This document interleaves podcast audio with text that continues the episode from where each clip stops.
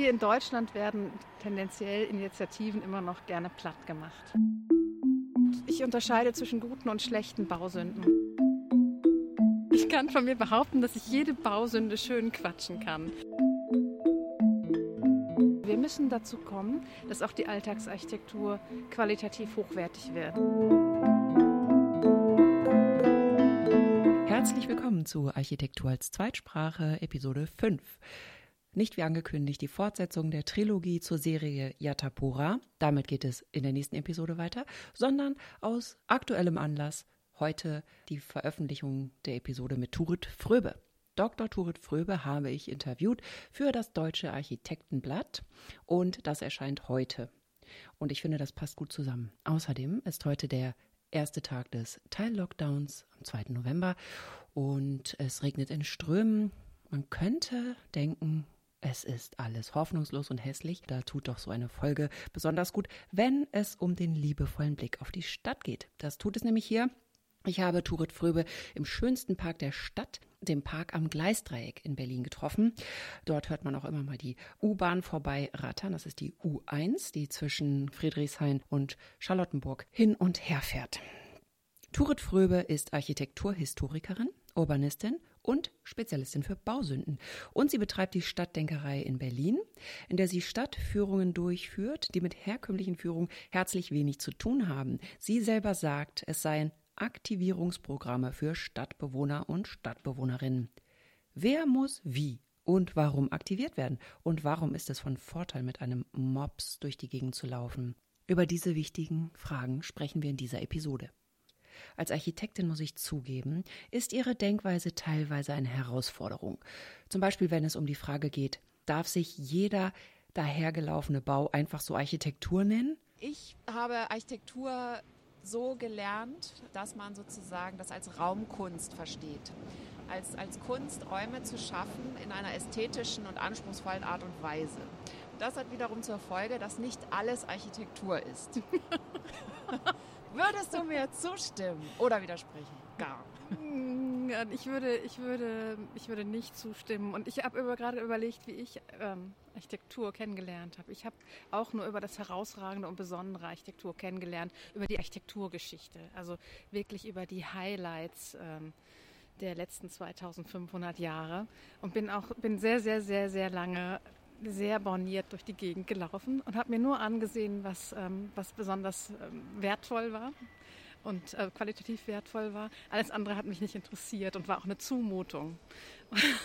das habe ich. Aber äh, ist es das nicht auch? Ich meine, eine Zumutung, ich meine, vieles ist doch wirklich eine Zumutung, ich, was nicht gut gebaut ist. Ich weiß nicht, ob du weißt, dass ich Bausünden-Spezialistin bin. Ähm, ja, doch, das kann, weiß ich. Erzähl ich, mal. Ich, ich kann. Ich, ich kann von mir behaupten, dass ich jede Bausünde schön quatschen kann.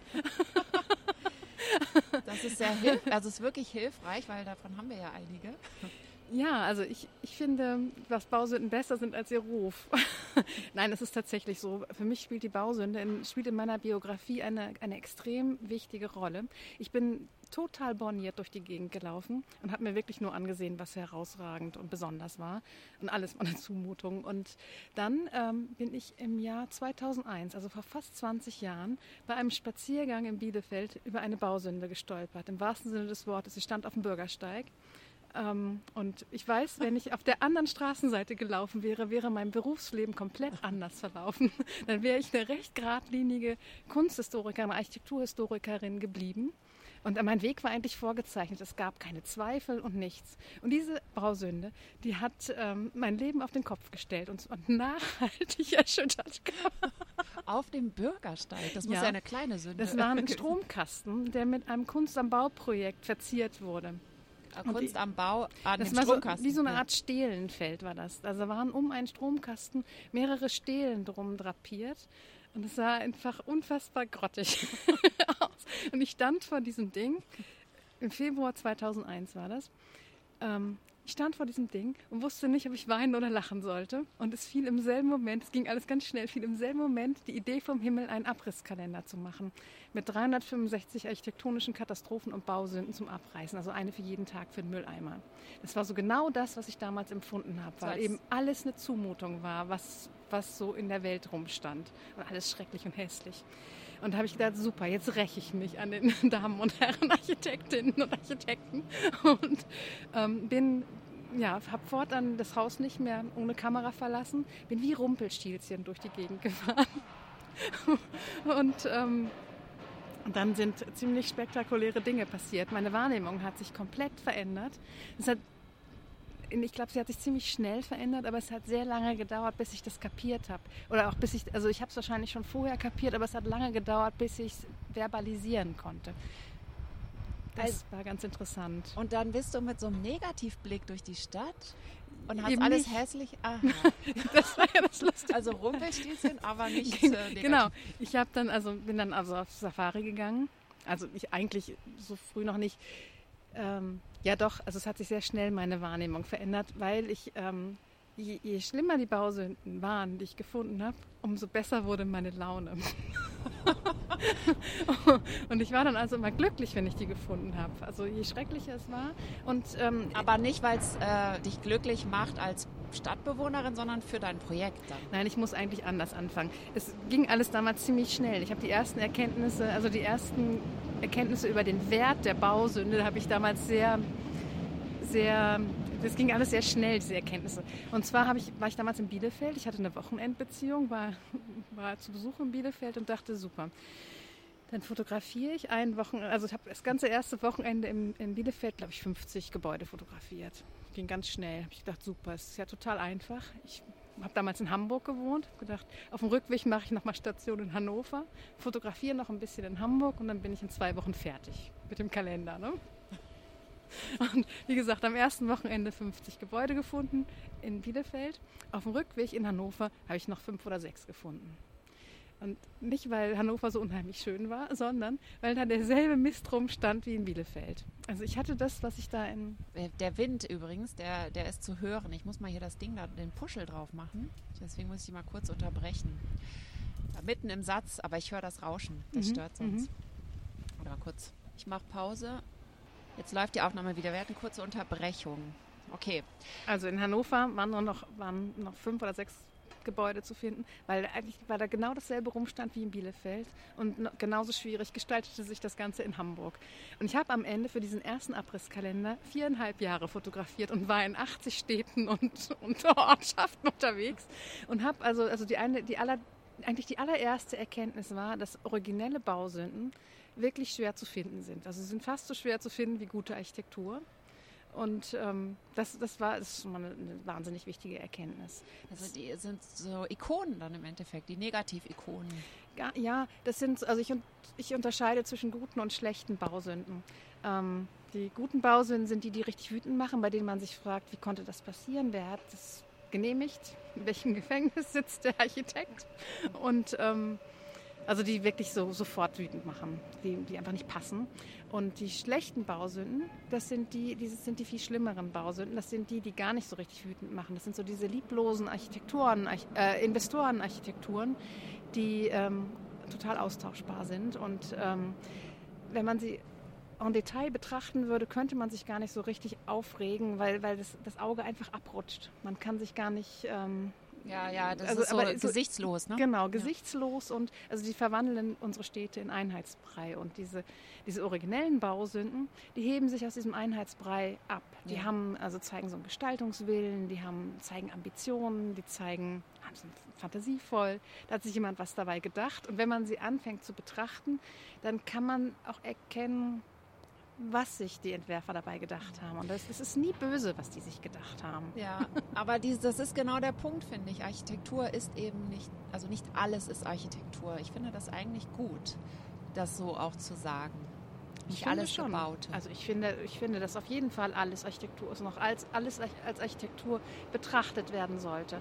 Also ich, ich ähm, ähm, aber es ist doch schön, wenn man sagt, Architektur ist etwas, das man auch erreichen muss, sozusagen. Also, dass aber man auch. Wo siehst du denn die Grenze?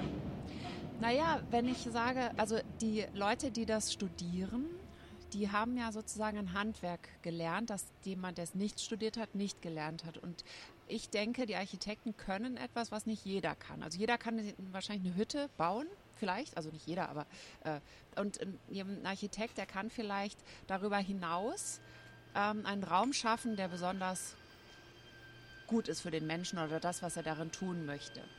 Also das wünsche ich mir auf jeden Fall oder ich bin sicher, dass es so ist. Es gibt ja sehr ähm, bin ich auch sicher. tolle Architekten. Mhm. Und deswegen ähm, würde ich sagen, dass dass diese Unterscheidung ganz gut tut. Also ohne, ich kann total verstehen, was du meinst, dass man dann sozusagen so borniert durch die Stadt geht und denkt, das ist Architektur und das nicht. Aber ich finde, das ist dann auch ein Ansporn. Aber für mich als, als Nicht-Architekten oder als Stadtbenutzer oder ich unterscheide ja nicht. Also für mich ist erstmal, also deshalb, ich finde diesen Begriff Baukultur toll. Ja, genau, weil, vielleicht da eigentlich das, ne? Mhm. Baukultur ist, wird aber auch oft ja synonym für Architektur ja. benutzt. Also wird auch oft als das Herausragende und Besondere nur gesehen. Vielleicht aber ich, ich denke, also ich, für mich ist es ganz entscheidend, dass Baukultur ähm, alles ist. Alles, was im gebauten Raum zu finden ist ob es uns gefällt oder nicht. Das finde ich ist nämlich der super Punkt das, was im gebauten Raum ist, es ist sozusagen der Ausdruck einer Gesellschaft. Genau. Und auch die lieblose Architektur ist Ausdruck einer Gesellschaft. Natürlich. Und deswegen ist Baukultur alles, mhm. aber vielleicht können wir uns ja einigen. Baukultur ist alles, aber Architektur, nicht alles ist Architektur. Doch, es ist alles Architektur. Wo machst du denn die Grenze? Also die, die Wohnarchitektur wird immer ausgeklammert, aber das ist doch Quatsch, wenn du dir die, die, die, die, die Gebäude der 20er Jahre anguckst. Das sind ja in erster Linie Wohnarchitekturen. Erstmal Villen, dann sind sie in den Siedlungsbau übergegangen. Und das ist unstrittig, dass es Architektur ist. Wo ziehst du denn die Grenze? Ich, ich mache es nicht an Bautypen fest. Du machst es nicht an Bautypen, an, sondern, sondern, an der Qualität. Ja, nein, nicht an, an, an der nicht. Person nicht, mhm. sondern an, den mhm. ähm, äh, Kriterien, die erfüllt sind vielleicht. Aber ich, dadurch, dass es im öffentlichen Raum steht, das ist alles Architektur und wir müssen damit leben. Und es ist total schnurz, ob es ein Architekt entworfen hat oder nicht. Und ähm, wir, müssen, wir müssen dazu, wir, also wir müssen dazu kommen, dass auch die Alltagsarchitektur qualitativ hochwertig wird. Das ist das, ist das worum es geht. Ja. Deshalb, da ähm, bin ich voll dabei. Das ähm, sehe ich auch so, ja. ja. Und, und ich, ich sage auch nicht, ich will auch gar nicht sagen gut und schlecht. Also es gibt sicherlich auch das, was man Architektur nennen kann, was viele was vielen vor den Kopf stößt und die sich nur denken, was soll das? Ne? Also, also ich meine, Geschmäcker, es geht nicht um Geschmack, weil Geschmäcker sind sowieso verschieden. Mhm. Vielfalt ist ja was Gutes. Mhm. Ich finde halt, es muss mit Sorgfalt gemacht werden, mit, mit Liebe. Wo willst du denn die Grenze ziehen? Also wenn du dir die Gründerzeit Architektur anguckst, aus dem, ja, also diese zwischen 1873 und 1918 gebaut wurde. Oder 1913, 14 gebaut wurde. Dann ähm, da ist kein Architekt involviert gewesen. Also eigentlich würde das aus der Architektur rausfallen. Heute sind diese Sachen aber sehr beliebt. Es ist alles ähm, im Prinzip vorgefertigte Dekorationen und so weiter. Und dann gibt es so ein paar Architekten, die so diese Reformarchitekten die, die, die, die, die Mietskaserne reformiert haben oder auch dem, sich des Villenbaus oder Landhausbaus angenommen haben. Aber was, wem bringt diese Unterscheidung was? Du kannst ja nicht rumlaufen und sagen, das ist jetzt Architektur und das nicht und das darf hässlich sein und ähm, wir müssen dahin kommen. Es muss alles als Architektur betrachtet werden. Vielleicht ist der Unterschied, dass du zurückschaust als Historikerin und ich ähm, mhm. von hier an denke, was gebaut wird, das, das soll sozusagen bestimmtes Niveau haben, bitte. Und genau, nicht, das sage ich aber auch. Ja, das, ja. das ist genau meine Forderung. Ja. Ich, ich gucke als Historiker, also normalerweise gucken Historiker zurück, aber ich bin auch Urbanistin. Ich habe noch also durch die Bausünden angestarrt. Ich habe mir was, dann war das dann irgendwann nicht mehr genug. Habe dann Urbanistik noch drauf, drauf gesattelt, weil ich gedacht habe, die das ist, ähm, das ist ähm, ein ganzheitlicher Blick auf ja. die Architektur. Ja. War es aber im Prinzip auch nicht. Aber ähm, ich, es ist kein Blick zurück. Also ja. ich fordere auch, wir müssen zu einer besseren Alltagsarchitektur kommen. Du bist ja auch sehr stark in der äh, Aufklärung äh, sozusagen, ne? also dass, dass Menschen einen Blick für die Stadt entwickeln. Du hast ja auch ähm, ein Buch geschrieben, das ich eben auch so interessant finde, schon allein vom Titel. Alles nur Fassade, Fragezeichen. Weil auch da ist man ja als ausgebildete Architektin sozusagen, äh, dass man sich denkt, nein, also die Fassade, das ist natürlich nur ein Element. Eigentlich geht es ja um, um den Raum und so weiter. Und das finde ich so schön, dass du so ähm, wirklich hingehst und sagst, so, wir gucken uns erstmal die Fassaden an, weil natürlich das ist das, was man sieht mhm. in der Stadt. Mhm. Und in dem Vorwort steht das so was Schönes drin, dass dir jemand gesagt hat, wenn man mit dir durch die Stadt geht, dann ist es so, als würden die Gebäude lebendig werden und zu einem mhm. sprechen. Und das finde ich natürlich großartig, weil es sind ja viele unzufrieden mit der Stadt. Und du hast ähm, richtig ein Bestimmungsbuch hier gemacht und das finde ich so interessant. Bei Bestimmungsbuch, da denke ich an Insekten und Blumen. so eine Einordnung und du machst ein Bestimmungsbuch für Architektur, dass man dann auch zurechtkommt damit. Ja, dieses ähm, Bestimmungsbuch, also im Hintergrund ist wirklich diese, Erfahrung, was mich entscheidend geprägt hat, ist wirklich diese Erfahrung mit der Bausünde. Ich habe durch die Bausünde gelernt, dass alles interessant ist. Und ich glaube, das ist das, was, was unter oder über all meinen Projekten und Konzepten, Publikationen und Gedanken steht, ist immer diese Aufforderung, guckt euch die Sachen an, die dastehen ähm, das Hinsehen lohnt sich. Ist, alles ist interessant, alles ist betrachtenswert. Und damit meine ich eben auch gerade das, was für nicht betrachtenswert gehalten wird, was total banal und unscheinbar wirkt. Das alles wird durchs Betrachten interessant. Und ähm, dieses Bestimmungsbuch ähm, war genau, ja, das also bei dem Bestimmungsbuch habe ich versucht, ähm, mal anders ranzugehen. Ich habe normalerweise immer Vermittlungsprojekte gemacht, die keinen kein Wissen vermitteln, keine Inhalte, ähm, ja, kein, kein, oder kein, ja, ja, nichts, wie, wie nennt man das? Äh, keine, nicht belehren. Die, die, nicht belehren und keine Informationen geben.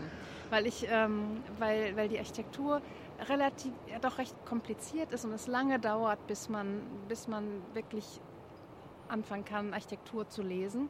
Und ich habe bei diesem Bestimmungsbuch habe ich das erste Mal probiert, doch also, das, äh, das Inform also mit diesen Informationen nicht hinterm Berg zu halten, sagen wir so, und, ähm, und etwas zu entwickeln, das dem Laien hilft, einen Zugang zur Architektur zu kriegen. Ähm, also Fassaden lesbar zu machen. Es macht auch sehr Spaß, darin zu blättern. Du hast die Epochen äh, kurz äh, erklärt sozusagen und dann zeigst du Bilder, äh, welche Merkmale man ich habe es eben, ich bin anders rangegangen. Ich habe die Epochen nicht erklärt. Normalerweise ist es ja so, dass sich die ganze Architekturgeschichte immer über Ikonen vermittelt, immer über das Besondere. Also wenn man Architekturgeschichte studiert, dann, dann, dann lernt man nur das Besondere. Und irgendwann, nach vielen, vielen Jahren, ist man dann in, auch in der Lage, vielleicht die Alltagsarchitektur lesen zu können. Aber niemand bringt einem eigentlich bei, wie man mit der Alltagsarchitektur klarkommt. Ich habe das versucht umzudrehen, hab, ähm, bin, bin über die Elemente herangegangen. Also meine, also wie bei diesen Bestimmungsbüchern für Pflanzen, da sind ja Blüten dann zum Beispiel der Startpunkt. Bei meine Blüten sind die Fenster. Und das ist das, was so schön ist. Also, dass man ohne Vorwissen daran kann und alles, was man sieht in dem Buch, kommt einem bekannt vor, weil es eben aus der Stadt ist. Mhm. Und ähm, ich möchte es nämlich auch empfehlen an dieser Stelle. Also gerade für Laien ist es halt total faszinierend. Also es ist ganz knapp dargestellt. Also erstmal der, der Zugang erfolgt über die Fenster, dann macht man einen Abgleich über, über ähm, Formen und über das Material. Nee, umgekehrt, erst über das Material und dann über die Formen. Und dann am Ende stelle ich immer noch eine Ikone vor, die typisch für diese Dekade ist. Und ähm, das ist eigentlich ist ein umgekehrter Zugang, der einem hilft, also dem, also man muss, also eigentlich kann man dieses Buch überall in der Alltagsumgebung verwenden, ohne etwas über Architektur zu wissen. Ja. Also man kann so mit drei, vier Handgriffen kriegt man raus, wann etwas ungefähr gebaut worden ist. Und ja. kriegst du die ersten Anhaltspunkte. Genau, das meinte ich auch eben nicht, dass du die Epochen erklärst, mhm. sondern dass du sie überhaupt erstmal, also es ist strukturiert mhm. durch die Epochen und dann kann man überhaupt erstmal erfahren, welche es gibt. Das weiß, also es ist ja auch nicht mhm. sofort jedem klar. Also, mhm. ne, so, ähm, und ähm, zum Brutalismus zum Beispiel, dass es den gibt und was das ist. Mhm. Ne? So, da gibt es ja eben auch Informationen zu. Das äh, finde ich auch äh, ganz interessant. Und du hast äh, eben schon die ba äh, Stadtdenkerei erwähnt, ne? Du ich hast weiß gar nicht, ja. Ähm, ich, Stadtdenkerei. Ja, was ist die Stadtdenkerei? Die Stadtdenkerei ist, ähm, ist das Label, unter dem ich freiberuflich arbeite. Ähm, ursprünglich habe ich, also bieten wir Stadtdenkerprojekte an für, für Städte und Gemeinden, in denen wir eigentlich ganze Städte schön quatschen. also ist wieder die Bausinn-Geschichte im Hintergrund. Das ist wirklich der Schlüssel für mich gewesen. Ähm, also schön quatschen ist natürlich übertrieben, aber es ist tatsächlich so, wenn wir ein Stadtdenkerprojekt machen, gehen wir, gehe ich mit einem Team von bis zu zehn Leuten für eine Woche in eine Stadt, quartieren wir uns im Herzen einer Stadt ein, ähm, arbeiten da 24 Stunden am Tag, also rund, eigentlich wirklich rund um die Uhr. wir wohnen mehr oder weniger im öffentlichen Raum, sind rund um die Uhr ansprechbar und ähm, wir, wir bieten Städten und Gemeinden an, dass wir ganze Städte aufwerten, ohne einen Stein zu verändern. Und das Einzige, was wir machen, wir setzen an der Wahrnehmung der Bürgerinnen und Bürger an. Wir, wir, also wenn wir, wenn wir die Stadt verlassen, wir verlassen eine andere Stadt als die, die wir besucht haben. Wir zeigen den Bürgerinnen und Bürgern im Prinzip, was sie im Alltag übersehen, was sie für nicht betrachtenswert halten, was sie für selbstverständlich halten. Und nur durch dieses, das, was sie täglich übersehen, also dadurch, dass sie das entdecken, äh, ja, erleben sie eine komplett neue Stadt. Und es ist nicht nur eine Stadtführung, sondern auch Aktion. Ja? Es ist ähm, ähm, alles. Wir, wir machen Unterschiede, also wir bringen so ein, wir, wir, wir, wir kommen nicht mit einem festen Plan in eine Stadt, sondern, sondern entwickeln also die Hauptaktionen eigentlich erst vor Ort. Wir bringen aber so ein paar Aktionen von vornherein mit, mit denen wir sofort anfangen können zu arbeiten. Also unser Ziel ist es, so eine Stadt, ähm, alles über eine Stadt herauszufinden, was man so herausfinden kann. Also ich lege mal Wert darauf, dass wir vorher nichts wissen über diese Stadt. Also wir müssen mit einem, wir kommen mit einem voreingenommenen, unvoreingenommenen frischen Blick von außen in die Stadt und wir bringen diesen frischen Blick von außen in die Stadt zurück. Also wir ermöglichen den Bürgerinnen und Bürgern, sich neu in ihre Stadt zu verlieben oder zum ersten Mal in ihre Stadt zu verlieben. Hast du mal ein Beispiel für eine Aktion? Ähm, ganz viele eigentlich. Ähm, ähm, wir, welche ist da günstig zu beschreiben? Also zum, was ich zum Beispiel unheimlich gerne mag, ähm, sind unsere Alltagsweg-Archäologien oder unsere, ja, das das sind ganz, ganz viele äh, unterschiedliche Sachen, mit denen wir kommen. Also wir, unsere, wir machen zum, betreiben zum Beispiel Alltagswegforschung. Also wir bitten Leute, also in 1 zu 1 Interviews, uns ähm, einen Alltagsweg, den sie jeden Tag laufen, aus dem, aus dem Gedächtnis zu beschreiben und schreiben mit. Das sind ganz kurze Wege zum Bäcker, zur U-Bahn-Station oder wie auch immer. Und ähm, die müssen sie uns aber ganz, ganz, ganz detailliert beschreiben, mit jedem Blümchen am Straßenrand, alles, was ihnen einfällt. Und wir laufen dann in kleinen Gruppen diese, diesen Weg ab, fotografieren alles, was uns gesagt wurde, fotografieren aber auch, was uns nicht gesagt wurde. Und ähm, treffen uns am nächsten Tag dann mit diesem Alltagswegler wieder und laufen diesen Spaziergang am Computer nochmal zusammen durch. Und ähm, damit kartieren wir ganze Städte. Also haben dann manchmal auch das Glück, dass wir Wege doppelt und dreifach beschrieben, besch, äh, beschrieben werden. Und ich biete zum Beispiel mit diesen Alltagswegsbeschreibungen auch Führungen an. Das ist toll. Ich bin total begeistert, wenn man ja die ganze Zeit auf den Boden schaut. Ich würde so versagen bei dieser Aufgabe. Das ist Und grandios. das ist super, wenn man das dann nachher seinen Alltagsweg mit völlig neuen Augen sieht. Das, genau, das ist das Entscheidende. Also es ist unheimlich effektiv, weil die Leute nie wieder, also es ist so ein Schock zu erleben, wie sich, das, dass man so wenig weiß über diesen, gerade über diesen Alltagsweg dass sie sofort losgehen und sich den Weg angucken und dann auch sagen, wieder gesagt haben, ja, ich war, bin heute schon die Nachbarstraße gelaufen, habe mir da alles genau angesehen. Und es sind wirklich faszinierende Sachen, ähm, die da zutage treten. Also unterschiedlichste ähm, Stufen auch. Also ich hatte mal einen, einen Geografen in Paderborn, der konnte jedes Detail beschreiben. Jede Dachgaube, jedes Blümchen im Garten, jede Baumsorte. Alles hatte der. Und dann, dann wiederum einen, einen, gleichaltrigen Stadtbewohner, der konnte jedes Schaufenster beschreiben. Der konnte sagen, welche Schuhe, da, welche in den Auslagen standen, was die kosteten. Der konnte sagen, was auf den Arzt- und Notarschildern an den Hauswänden stand. Aber der hatte sich nie die Architektur angeguckt. Ich habe den hinterher gefragt, sagen Sie, diese Scheiben, stehen die einfach nur frei im Raum? Woran sind die festgemacht? Und dann hat er gesagt, ähm, ja, ich weiß nicht, die müssen irgendwo fest sein, aber man kann ja gar nicht höher als drei Meter gucken. Oder kann man das? Ja, aber ist ja klar, der Mensch guckt immer automatisch auf den Boden. Nein, ist, jeder guckt anders. Jeder ja, guckt okay, anders. Okay. Und dieser. Mensch, der, der konnte aber dann so Details beschreiben. Der konnte ein Treppengeländer beschreiben, mit allen Details. Oder vom, vom Paderborner Rathaus, das ist ein wunderschöner Weser-Renaissance-Bau, hatte der noch nie gesehen, war ihm noch nie aufgefallen. Aber die Türklinke, Die konnte er detailliert beschreiben. Also alles, was der in der Hand hatte, hatte der, hatte der parat, aber alles andere nicht. Und ähm, das ist so unterschiedlich. Also was ich dabei gelernt habe, ist, dass es kein Stadtbild gibt, sondern dass es wirklich so viele Stadtbilder gibt, wie es Menschen gibt.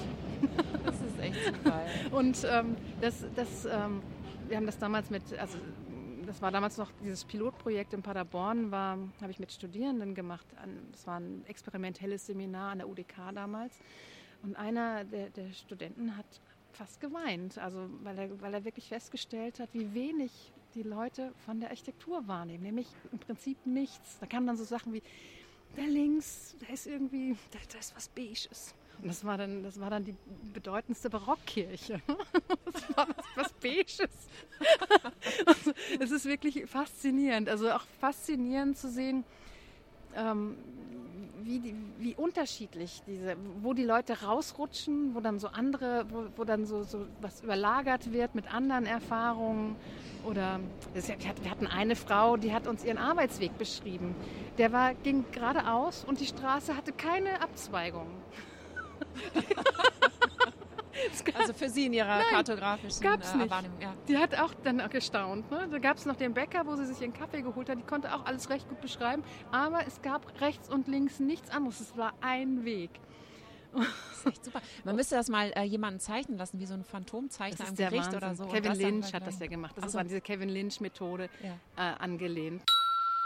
Exkurs. Kevin Lynch hat eine Untersuchung der Stadt entwickelt. 1960 erschien sein Buch The Image of the City, das Bild der Stadt. Es gilt noch heute als Grundlagentext der Urbanistik und hat das mentale kognitive Bild der Stadt bzw. das mentale Umweltbild in mehreren Disziplinen überhaupt erst zu einem eigenen Forschungsgegenstand gemacht. In Architektur und Städtebau, in Psychologie, Anthropologie und Soziologie. Lynch forderte eine partizipative Umweltgestaltung und bezog die Stadtbewohnerinnen und ihre Wahrnehmung erstmals systematisch in die Prozesse von Umfrage und Planung ein. Damit erschließt er die Stadt zugleich als Wahrnehmungsraum. Aber ähm, der, also wir hatten zum Beispiel einen Kunstmaler, da habe ich gedacht, super, der wird das jetzt alles total detailliert beschreiben können. Aber der war immer nur in der Lage, der lief den Weg 50 Jahre den er mir beschrieben hat. Und der hat aber, der hat, konnte nur eine Straßenseite beschreiben und auf der anderen Seite ging der immer zurück. Und er sagte, nein, ich kann nur diese eine Straßenseite beschreiben, die andere sehe ich gar nicht, weil über mir ist ein Betondeckel. Und das war totaler Blödsinn. Natürlich hätte er die andere Straßenseite äh, beschreiben können, aber da hat er nie hingeguckt. In 50 Jahren hat er immer nur dieses Schaufenster angeguckt auf der einen Seite und dann ging er den Weg auf der anderen Straßenseite zurück. Und so mussten wir ihn dann auch laufen weil der, der war nicht in der Lage, von, von über die, zu sagen, was auf der anderen Straßenseite gewesen wäre. Der hat diese beiden Straßenseiten gar nicht zusammengebracht. Total verrückt. Und mit diesen Stadtführungen, also mit diesen Beschreibungen mache ich dann auch, biete ich Stadtwanderungen, anstatt Führungen richtig an. Dann führe ich ähm, Bürger einer Stadt durch den Kopf eines anderen Menschen, eines das Mitmenschen. Ist toll, das ist ja. grandios, wirklich. Und was meinst du, verändert das am Ende also warum ist das eigentlich wichtig, dass man überhaupt die andere Straßenseite wahrnimmt? Der kann ja weitere 50 Jahre so lang laufen. Was verändert das? Es verändert alles. Also ähm, dieses, das Schlimmste, was man Architektur antun kann, das sage ich ja immer, habe ich auch in dem letzten Interview schon gesagt, ist, ist dieses Nicht-Hinsehen. Da wird alles hässlich. Es wird alles, ähm, ähm, das, das Hinsehen bringt schon ganz viel. Und ähm, ich versetze eigentlich bei diesen Stadtdenkeraktionen die Leute in so einen Zustand, wie man ihn von Städtereisen kennt. Wenn man eine Stadtreise macht, wenn man nach Florenz fährt oder nach Paris oder so, ist man ganz aufmerksam, dann ist man neugierig, aufgeschlossen, wohl, ähm, wohlwollend. Und ähm, man hat einen Blick für das große Ganze, aber auch für die kleinen Details. Und wenn man abends in die Kneipe geht und mit Einheimischen spricht, dann stellt man fest, dass, die bestimmte, dass denen bestimmte Sachen noch nie aufgefallen sind. Und ähm, genau in diesen Zustand versetze ich die Leute in ihrer Heimatstadt, in ihren Alltagsräumen, bringe sie dazu, plötzlich da auf Aussichtstürme zu klettern, was man ja im Alltag nie macht. Und ähm, diese Alltagsblindheit, die versuche ich zu überwinden. Und dadurch kann, äh, kann also eine unheimliche Schönheit entfacht werden, die nicht da war. Also ich zeige eigentlich diese unbeachteten Qualitäten. Du machst das ja schon mehrere Jahre, ne? Ja.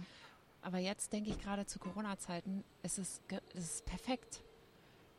Also, ja, finde ich auch. Wenn man gar nicht mehr, weil ich fand ja auch so toll, die Barbara Ettinger-Brinkmann, die Präsidentin von der Bundesarchitektenkammer, die hat gesagt, die Entscheidungsträger, ne? die mhm. Politiker, die sozusagen die Entscheidungen fällen, wie es ja dann im Endeffekt aussieht, die also die Verantwortung dafür tragen, wie die Stadt aussieht, ähm, die, das sind die, die in Flugzeuge steigen und dann nach Florenz oder Venedig mhm. äh, fliegen, um sich die schöne Städte mhm. anzuschauen. Und sie mhm. sagte, lasst uns doch es hier schön mhm. machen, wir mhm. können das doch.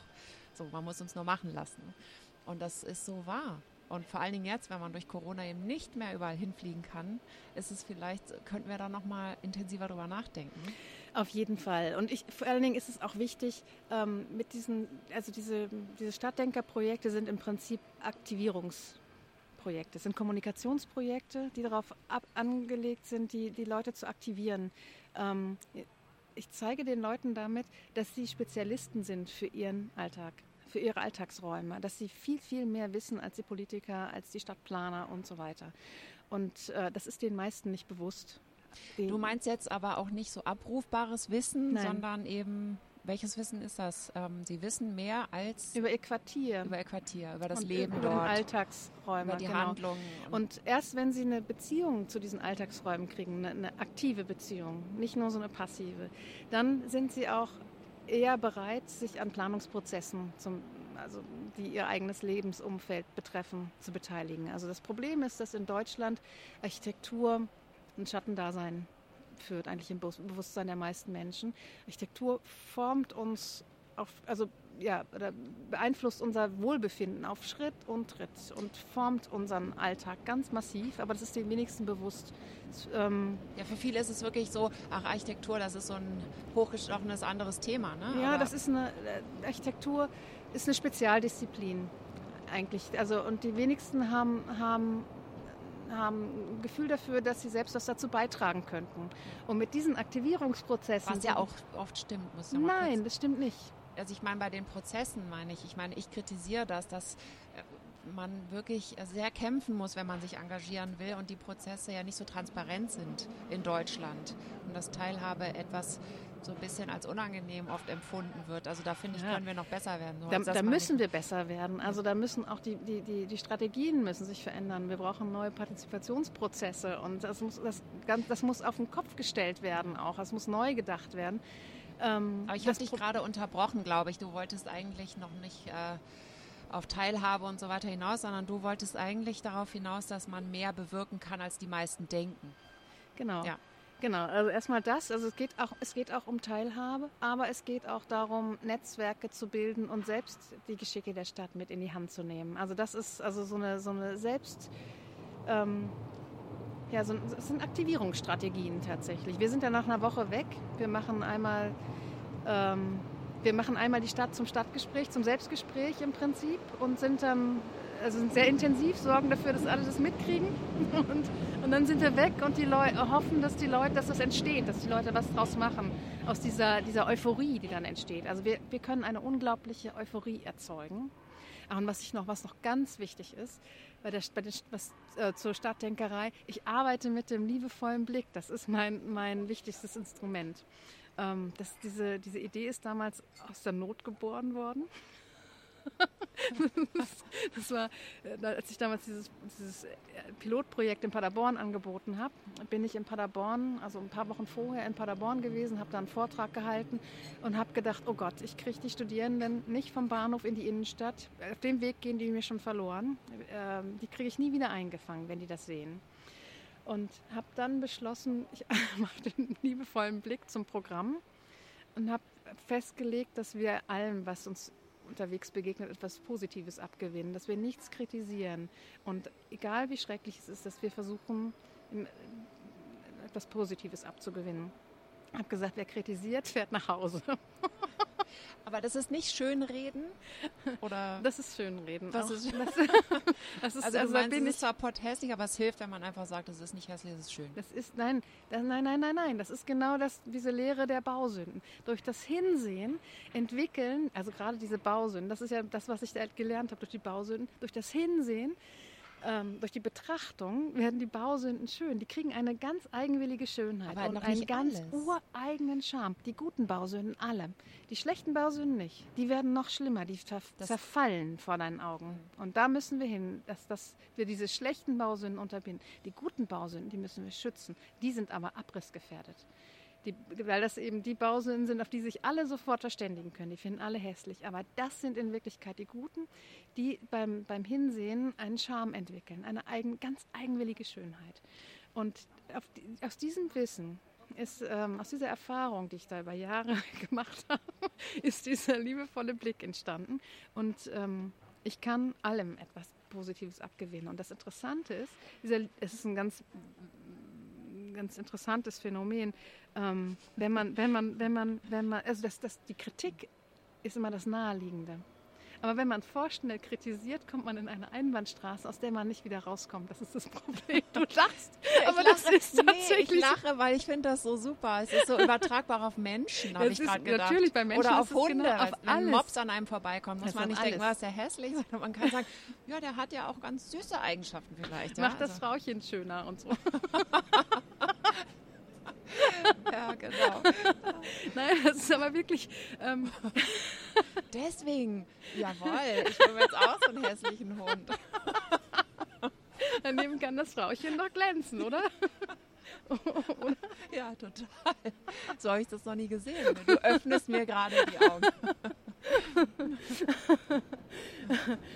Ähm, was wollte ich denn jetzt eigentlich sagen? Genau, aber der liebevolle, also es entstehen tatsächlich, wenn man durch deinen wohlwollenden Blick, manchmal muss, dauert es eine halbe Stunde. Das, das dauert tatsächlich. Ich, ich, ich sage immer, habe immer meinen Studierenden habe ich immer gesagt, die sollen sich Alexa angucken. Diese, diese rosa-rote Shopping Mall am Alexanderplatz. Mit dem goldenen, gefalteten Dach. Genau, ich habe ich hab ihnen immer gesagt, kauft euch einen Kaffee und setzt euch davor und versucht das Ding schön zu finden. und das klappt irgendwann. Und die, dann also hab ich, Aber ja, Es- okay, es ist- wow, ich muss da mich erstmal dran gewöhnen, an diesen Gedanken. das ist, das klappt tatsächlich. Und das, das dauert aber eine Weile. Das Interessante ist, dass durch diese vorschnelle Kritik ist, bist du eine Einbahnstraße, aus der du nicht rauskommst. Dann bleibt es hässlich. Wenn du aber versuchst, was Positives zu entdecken, dann eröffnen sich irgendwann Türen, die vorher nicht da waren. Das, ist, das klingt total absurd, aber es ist echt so. Es klingt auf jeden Fall gesünder. Wie, wie klingt das? Gesünder, wenn man jetzt durch die Stadt rennt und denkt, oh, Das klingt Das total alles gesund, weil du alles damit erträglicher machen kannst. Und du kannst allen, also manchmal hilft auch Humor. Also Humor ist immer sowieso gut. Ja. Kann immer helfen. Das, das war so, da macht das erste auch mit diesen Bausünden. Ne?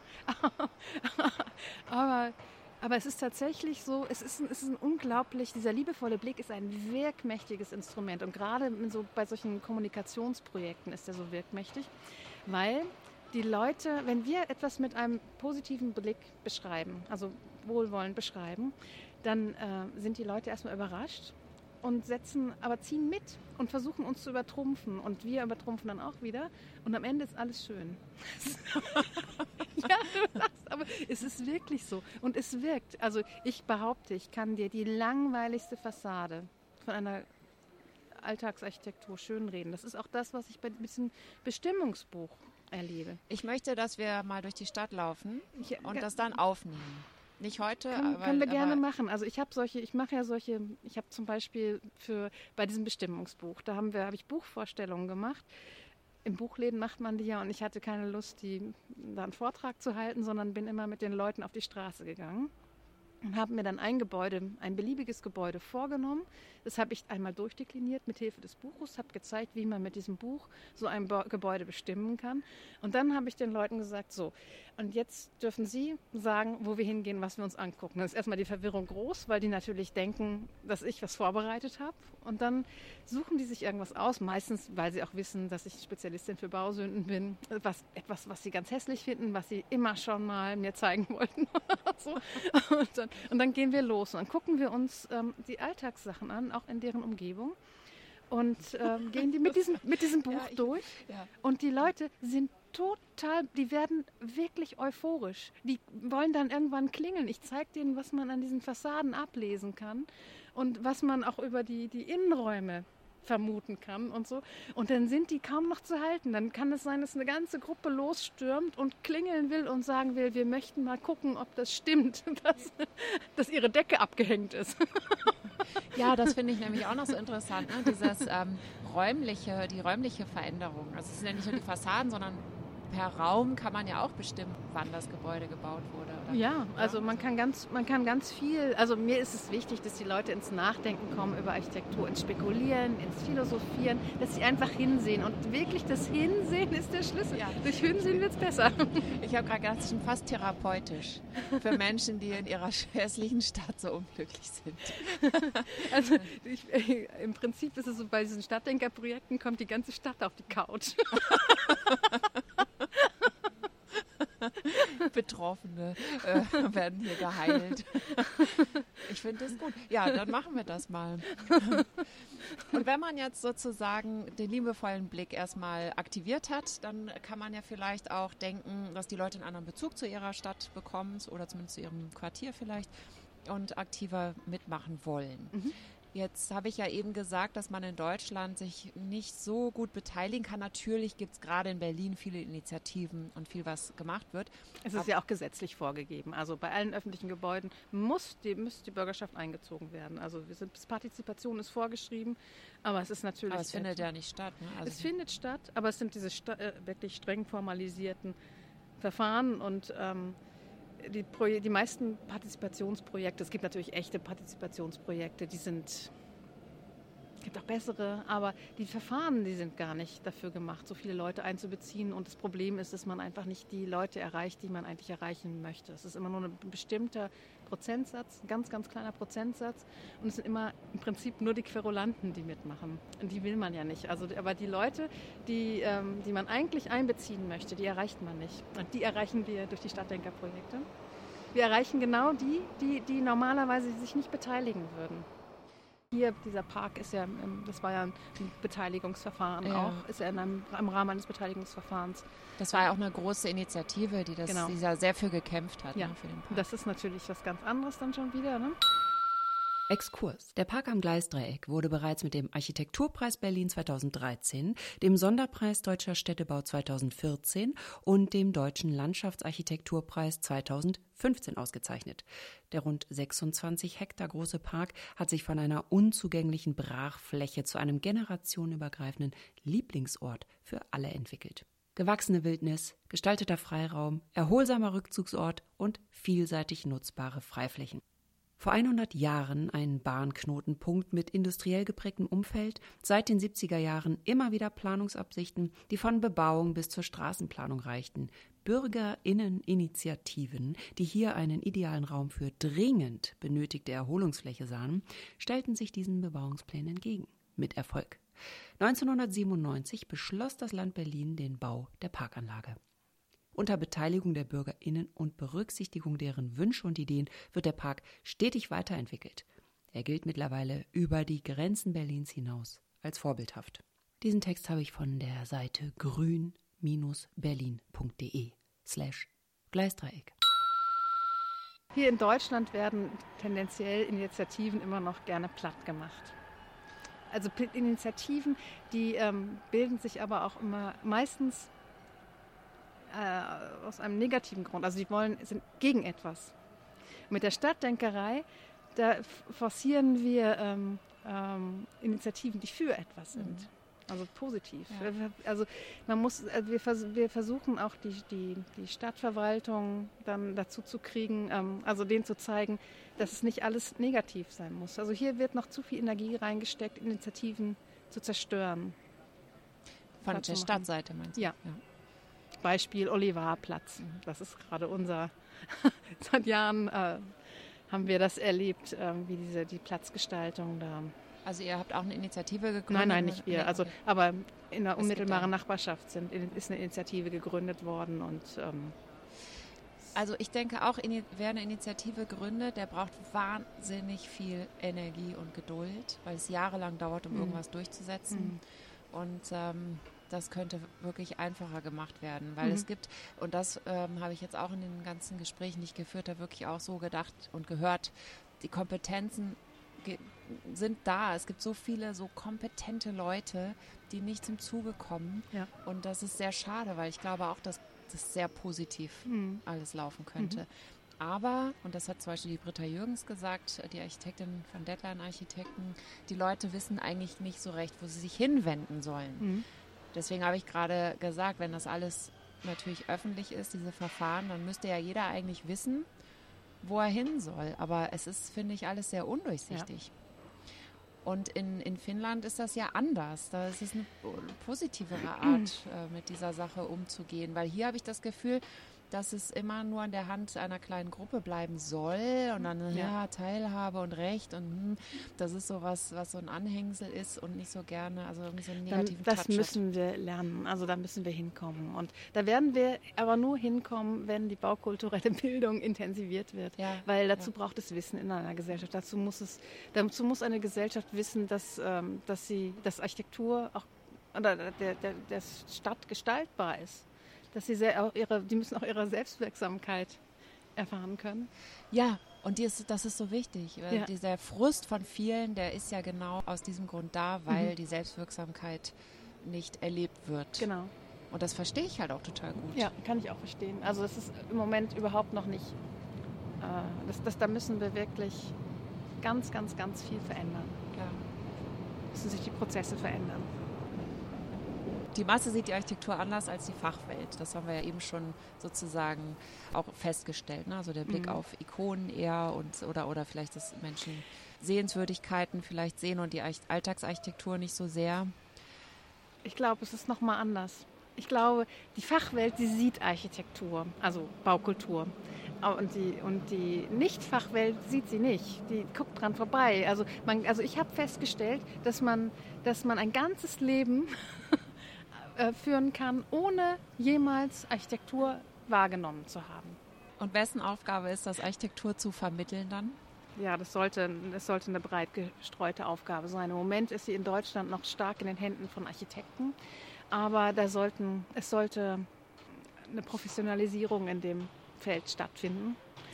Und Und da geht's, äh, du legst ja auch Wert auf den Begriff Baukulturvermittlung vor allem. nee, ne? baukulturelle Bildung. eigentlich. Baukulturelle Bildung. Vermittlung, ja. Vermittlung ist immer, das heißt immer, ich weiß was und du weißt Ah, nichts. okay, ja. Und ähm, das, ist, das ist eigentlich das, was ich ver verhindern möchte. Also das habe ich bei dem Bestimmungsbuch, habe ich das mal gewagt. Da, das, also wirklich Wissen zu vermitteln. ja. Aber bei dieser baukulturellen Bildung, da finde ich, ist es schöner, also das, die Hauptaufgabe der baukulturellen Bildung ist es meines Erachtens, so eine grundsätzliche Sensibilisierung für Architektur zu erreichen. ja. Also, dass überhaupt hingesehen wird, dass Architektur wahrgenommen wird. Also ich, ich habe wirklich die Erfahrung gemacht, dass also die meisten Menschen gar nicht hinsehen und keine Ahnung haben von dem, was sie umgibt und es nicht für ihr Thema halten, es als Spezialdisziplin wahrnehmen und auch als nicht, ähm, also sie haben das Gefühl, dass es nichts mit ihnen zu tun hat. Erzähl doch mal bitte, du bist dann nach Finnland und hast dort eine Feldstudie gemacht, wie ich eben schon gesagt habe. Warum hast du das gemacht? Warum war Finnland für dich interessant an der Stelle? Ich hatte ähm, vor zwei Jahren, im, im November 2018, auf dem Baukulturkonvent in Potsdam, wurde bekannt gegeben, dass die Bundesregierung gerade an baukulturellen Leitlinien arbeitet. Und da habe ich gedacht, so, das ist die Gelegenheit. Endlich gibt es baukulturelle Leitlinien, das haben wir noch nicht. Und was heißt das eigentlich genau? Baukulturelle Leitlinien für? für wie gebaut werden soll, wie, wie die Baukultur verbessert werden sollen. Also die meisten Länder Europas haben inzwischen eine offizielle Baukulturpolitik oder Architekturpolitik. Deutschland hat keine, weil, weil Deutschland ja die Bundesstiftung Baukultur hat und die sagen, wir brauchen keine, keine Leitlinien, wir haben ja die Bundesstiftung. Da sich jetzt Deutschland aber doch dazu entschieden hat, baukulturelle Leitlinien aufzulegen, habe ich gedacht, super, das ist jetzt die Gelegenheit, die baukulturelle Bildung zu verankern und ähm, äh, eine Verbindlichkeit herzustellen, dass es ins Bildungssystem integriert wird und dass es vielleicht auch, dass es eine Professionalisierung stattfinden kann, dass Fördertöpfe bereitgestellt werden und so weiter. Und habe im selben Moment gedacht, da müsste mal jemand nach Finnland fahren, weil Finnland ist das Land, das also seit 20 Jahren immer als das Land gef- angeführt wird, das ähm, die baukulturelle Bildung ja, vorbildlich ähm, in ihre Baukulturpolitik aufgenommen hat. Und ähm, es wird aber im selben Atemzug immer gesagt, ja, Finnland ist, ist natürlich nicht übertragbar auf Deutschland. Es sind ganz andere Voraussetzungen.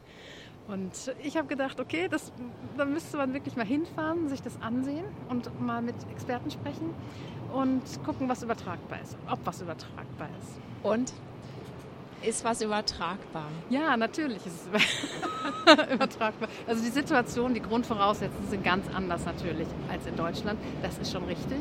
Finnland ist ein sehr kleines Land, hat 5,5 Millionen Einwohner, ist zentral regiert. Wir haben hier in Deutschland diese, diese föderalistische Struktur.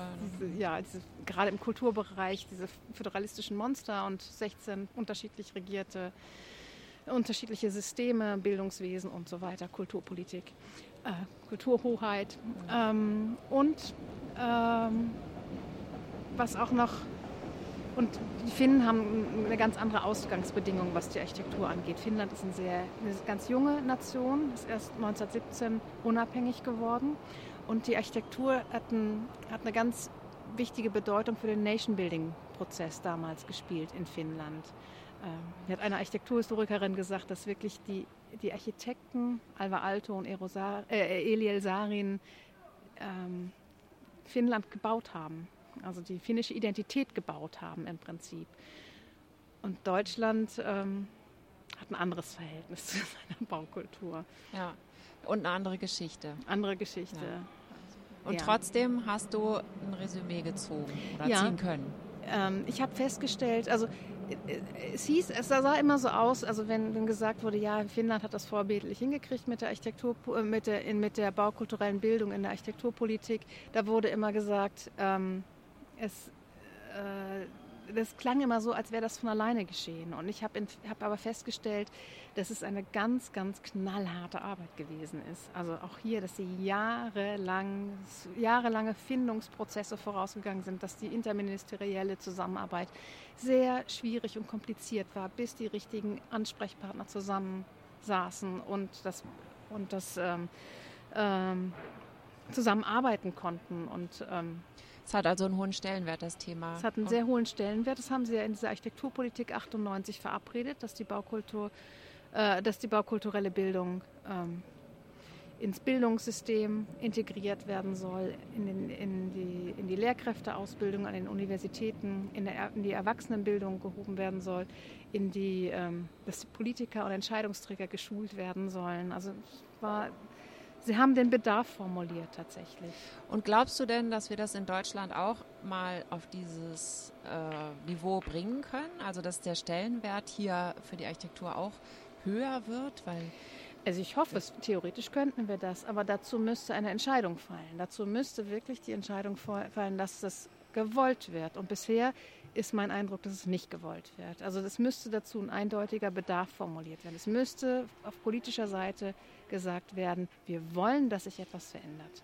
Und warum wird es nicht gewollt? Also wie kommt dieser, dieses Verhältnis der Deutschen zu ihrer, zu ihrer Stadt, zu ihrer Architektur? Warum ist das so, ähm, ja, warum muss man den liebevollen Blick vielleicht in Deutschland erst lernen und hat damit so Schwierigkeiten? Ja, dieses, dieses Hinsehen ist in Deutschland nicht besonders gefördert worden, aus, aus politischen Gründen einfach. Also es ist, Baukultur ist, äh, ist auch traumatisch besetzt. Wir haben eine sehr, sehr lange Baukultur. Also zum Teil sind die Städte aus, sind die, gehen die auf römische Gründungen zurück oder sie sind im Mittelalter gegründet worden. Es ist eine sehr, sehr wir haben sehr, sehr viele regionale Unterschiede. Also die, die finnische Architektur, ähm, äh, Baukultur ist eine, eine, eine, Architekturgeschichte der Moderne im Prinzip. Und wir haben also eine, eine, viel, viel reichere, viel ältere Baugeschichte im Prinzip. Aber wir haben auch dieses, dieses Trauma der Zerstörung. Durch, also dadurch, dass so viele Städte während des Zweiten Weltkriegs zerstört worden sind. Ähm, sind, ähm, sind diese traumatischen Verlusterfahrungen auch an die Baukultur geknüpft. Und also vieles ist in der Nachkriegszeit schnell und kostengünstig und ähm, sehr einfach hochgezogen worden. Und ähm, es war auch politisch gewollt, dass gar nicht, dass diese, dass diese, diese Selbstdarstellung über Architektur eigentlich gedeckelt war. Also es war, es war eigentlich war immer der Deckel drauf. Und ich glaube, dadurch ist dieses, die Politiker haben, glaube ich, viel zu viel Angst davor, dass die Leute hinsehen, weil sie weil sie, glaube ich, Angst davor haben, dass, sie dann, dass die Leute dann feststellen, wie schrecklich ihre Städte sind. Aber ich glaube, das Gegenteil ist der Fall. Also, wie gesagt, das Schlimmste, was man, ja dafür, was man tun kann, ist es nicht hinsehen. Also, es wird alles besser durchs Hinsehen. Ja. Und ähm, baukulturelle Bildung, ja, also das ist ja auch ein bisschen sperriger Begriff vielleicht, weil wenn wir jetzt daran denken, wir haben wir das, das hier Laien vielleicht zuhören, die jetzt auch nicht in der politischen Debatte drin sind und so weiter. Ähm, dann dieses, äh, bringe ich mal dieses Beispiel, ich gehe in die Schule, wo mhm. Architektur nicht gelehrt wird, mhm. was ich schon immer blöd fand, weil das äh, eigentlich ein total wichtiges Fach ist. Also habe ich auch schon vor, bevor ich Architektur studiert habe, gedacht. Im Kunstunterricht geht es zum Beispiel immer um bildende Kunst. Man analysiert im Kunstleistungskurs irgendwelche Bilder von Hieronymus Bosch oder so und schreibt da 15 DIN A4 Seiten voll und äh, bei Architektur geht's, äh, also es geht eigentlich kaum um Architektur. So. Mhm. Wenn ich jetzt an eine Schule gehe und sage, ich wir, wir lass uns mal jetzt ähm, eine Stadt nachbauen mit Milchkartons und so weiter. Wieso ist das keine baukulturelle Bildung? Also was ist baukulturelle Bildung eigentlich? Ganz einfach erklärt. Das Problem ist, dass es dafür keine, es gibt keine System, also es gibt noch keine Systematik. Es gibt noch, es, es gibt keine, keine richtige Profession, sondern jeder, wurstelt, jeder Vermittler wurstelt sich alleine dadurch. Es gibt keine verbindlichen Kriterien, es gibt noch keine, äh, keine Didaktik, keine Fachdidaktik, es gibt noch keine Fachwissenschaft und ähm, dadurch äh, macht jeder irgendwas. Und das ist ein, das ist tatsächlich, es gibt unglaublich viele tolle Projekte, die von externen, externen Akteurinnen und Akteuren, von Architekten, Architektinnen angeboten werden oder von Denkmalpflegerinnen, Denkmalpflegern. Ähm, aber es gibt eben auch sehr viele, die, die äh, das als reine Bastelstunde verstehen. Also da wird dann zum tausendsten Mal mit Spaghetti die Leonardo-Brücke nachgebaut oder im Schuhkarton entsteht das Traumhaus oder mit Toilettenpapierrollen wird eine Hochhausstadt gebaut. Ähm, und diese viel zu selten wird es mit Bildungsthemen verknüpft. Und das ist schade. Also in, baukulturelle Bildung ist in meinen Augen, also ist es wichtig, dass erstmal grundsätzlich an Architektur herangeführt wird.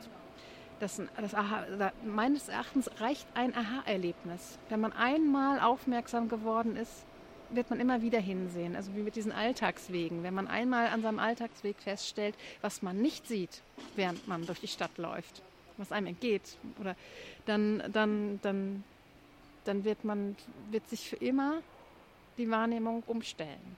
Also diese Grundsensibilisierung ist wichtig und es ist wichtig, ähm, also ich fände es extrem wichtig, die, die Kinder und Jugendlichen ähm, dazu anzuleiten, ihre, ihre Alltagsumgebung zu erforschen und wahrzunehmen tatsächlich. Und ähm, sie in, in Prozesse einzubeziehen, die sie selbst betreffen. Zum Beispiel, wenn die Schulen umgebaut werden, wenn die Schulhöfe umgebaut werden, die Spielplätze gestaltet werden. Äh, ja. Dass sie mit eingebunden werden. Ja. Ja, das wäre toll. Das Dann hat sie, haben sie auch einen ganz anderen Bezug dazu. Genau. Ja. Und das, ist, das wäre ja möglich. Aber dazu müssten Lehrkräfte ausgebildet werden, solche Prozesse zu begleiten. Dazu müssten Architekten ausgebildet werden. Also es gibt ja inzwischen schon diese Verfahren, aber das Problem ist, dass sie oft auch schon so, ähm,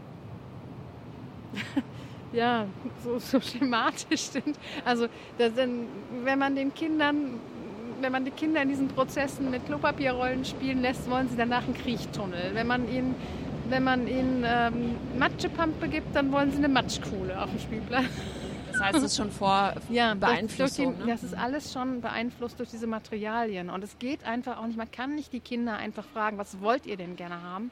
sondern man muss das mit den Kindern erarbeiten. Also das, ist das, das Problem ist, dass die eigentlich die, diese ganzen externen Vermittlerinnen und Vermittler, die in die Schul Schulen gehen, ähm, die bräuchten zumindest so eine, so eine Grundausbildung, eine pädagogische Grundausbildung oder so müssten an die ästhetische Bildung herangeführt werden. Und ähm, ja, die ja, ich habe gerade eben gedacht, es gibt natürlich auch Menschen, die, die sich einfach nicht mit der Gestaltung der Umgebung befassen wollen, sondern die wollen eben, dass Profis das machen. Was, ich, was ja auch okay ist. Ne? Also ich meine, aber es sollte die Möglichkeit geben für die, die sich befassen wollen. Also bei Kindern ist es nochmal was anderes. Ich rede jetzt von Erwachsenen sozusagen, dass sie mitmachen können. Und ähm, die, die nicht wollen, finde ich, denen sollte man das ermöglichen, dass es so schön wie möglich wird dann auch. Also, aber warum wollen sie nicht? Also wa warum, nicht. warum wollen sie, warum? Weil sie keine Zeit haben, weil, weil sie weil andere sie keine Dinge Zeit machen. haben oder weil sie es nicht für notwendig. Aber man sollte ihnen erstmal eröffnen, dass sie, äh, wie sie teilhaben könnten, ohne viel Zeit zu. Also, also wenn man, ich glaube, wenn man ihnen erklären würde, dass sie betrifft, sie, sie leiden ja unter den, den Zuständen. Und ähm, ich glaube, das, das, das würde, wenn sich die Verfahren ändern würden, Genau, jetzt im Moment ist es ja so, sie leiden darunter und beschweren sich. Ja. Also viele Menschen beschweren sich, weil es ja wirklich teilweise sehr herausfordernd ist, mhm. wie die Stadt ist. Mhm. Zum Beispiel auch durch den Verkehr, die mhm. breiten mhm. Verkehrsstraßen und die vielen äh, Autospuren und so weiter. Das ist ja äh, ein Thema. Ne? So. Und ähm, aber die, es bleibt sozusagen so ein passives Beschweren sozusagen. Ja. Ne? Genau. Also erst wenn man, äh, wenn sich da was öffnet, dann hm. kann sich das. Äh, das versuchen wir mit der, mit ja, der Stadtdenkerei. Das ist ja diese Kernidee der Stadtdenkerei. Ja, genau. Damit könnt ihr natürlich nur begrenzt was erreichen, aber du hast ja auch ganz konkrete Forderungen auch an die, an die Politik oder du sagtest ja eben auch, wenn es in den Schulen, wenn die mhm. Lehrer ausgebildet werden. Ne? Also ich meine, man muss das auch nochmal ganz klar vor Augen führen. Unsere Lehrer werden nicht ausgebildet bei, der, bei dem Thema Architektur. Das ist sozusagen ein kleiner Teil von, von der Kunst der äh, wegfallen kann. Na, also Oder sagen wegfällt. wir mal so, die, die, die Architektur ist schon in allen Lehrplänen, in, für alle Schulstufen, für alle Altersklassen in Deutschland, in allen Bundesländern. Aber es kommt nicht vor in der kommt Schule. nicht vor, weil die ja. Lehrkräfte nicht darauf ausgebildet werden. Die, die, also das ist, ist, im Moment Zufall, ob ein Kind ähm, mit baukultureller Bildung in Berührung kommt. Und ähm, ja, das, das, das Thema Architektur, also deshalb ist es ganz wichtig, ähm, Lehrkräfte zu schulen. Aber und, und die Kunst, es ist auch ganz wichtig, dass die Kunstlehrer den Hut aufsetzen dafür. Aber das Thema baukulturelle Bildung ist wahnsinnig spannend, auch für den Querschnittsunterricht, überhaupt für die Schulen. Also das, da muss eigentlich erstmal muss ein, ein, ein Bewusstsein dafür entwickelt werden oder auch das muss forciert werden, dass dieses Bewusstsein dafür entsteht. Architektur ist ein ganz, ganz, ganz geniales ähm, Thema, um eigentlich, mit dem man alle alle Fächer miteinander verbinden kann. Man kann erstens alle Künste miteinander verbinden. Die Architektur kann alle Künste miteinander verbinden. Aber die Mutter aller Künste. Im Prinzip wie so eine Spinne sitzt sie dazwischen. Ne? Aber sie kann auch alle sämtliche Fächer in der Schule miteinander verbinden. verbinden. Es ist also das Thema, das sich für den Querschnittsunterricht eignet. Und es ist das Thema, das sich für diesen phänomenologischen Unterricht eignet, also der so auf dieses ähm, auf das äh, Erleben. Erleben. und sensitive Erleben äh, ausgerichtet ist. Also da, da gibt es unglaubliche Potenziale, aber fast noch kein Wissen. Und das, da, das ist ganz, ganz wichtig. Da muss ganz viel entwickelt werden. Deshalb brauchen wir Forschung. Wir brauchen tatsächlich sowas wie eine Didaktik. Und damit kann man, es, es klappt nicht mit Kunstdidaktik.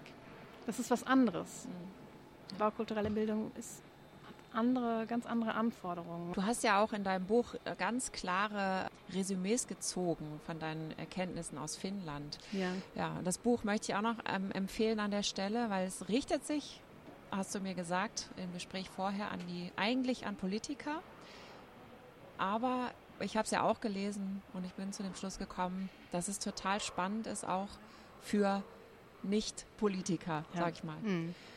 Äh, ich weiß nicht, wie es für Nicht-Fachleute ist, aber was ich gut finde, ist, dass es ähm, in jedes Kapitel so zusammenfasst. Also man muss jetzt äh, gar nicht so tief einsteigen, wenn man nicht will, aber es ist, um, um Zusammenhänge zu verstehen und wie es laufen könnte und auch die Geschichte über die Architektur in Deutschland im Vergleich zu Finnland und die Einstellung dazu, also gerade durch, die, mhm. durch diese mhm. Kriegserfahrung, die wir hatten, das finde ich ist auch eben ein sehr, sehr spannender Aspekt.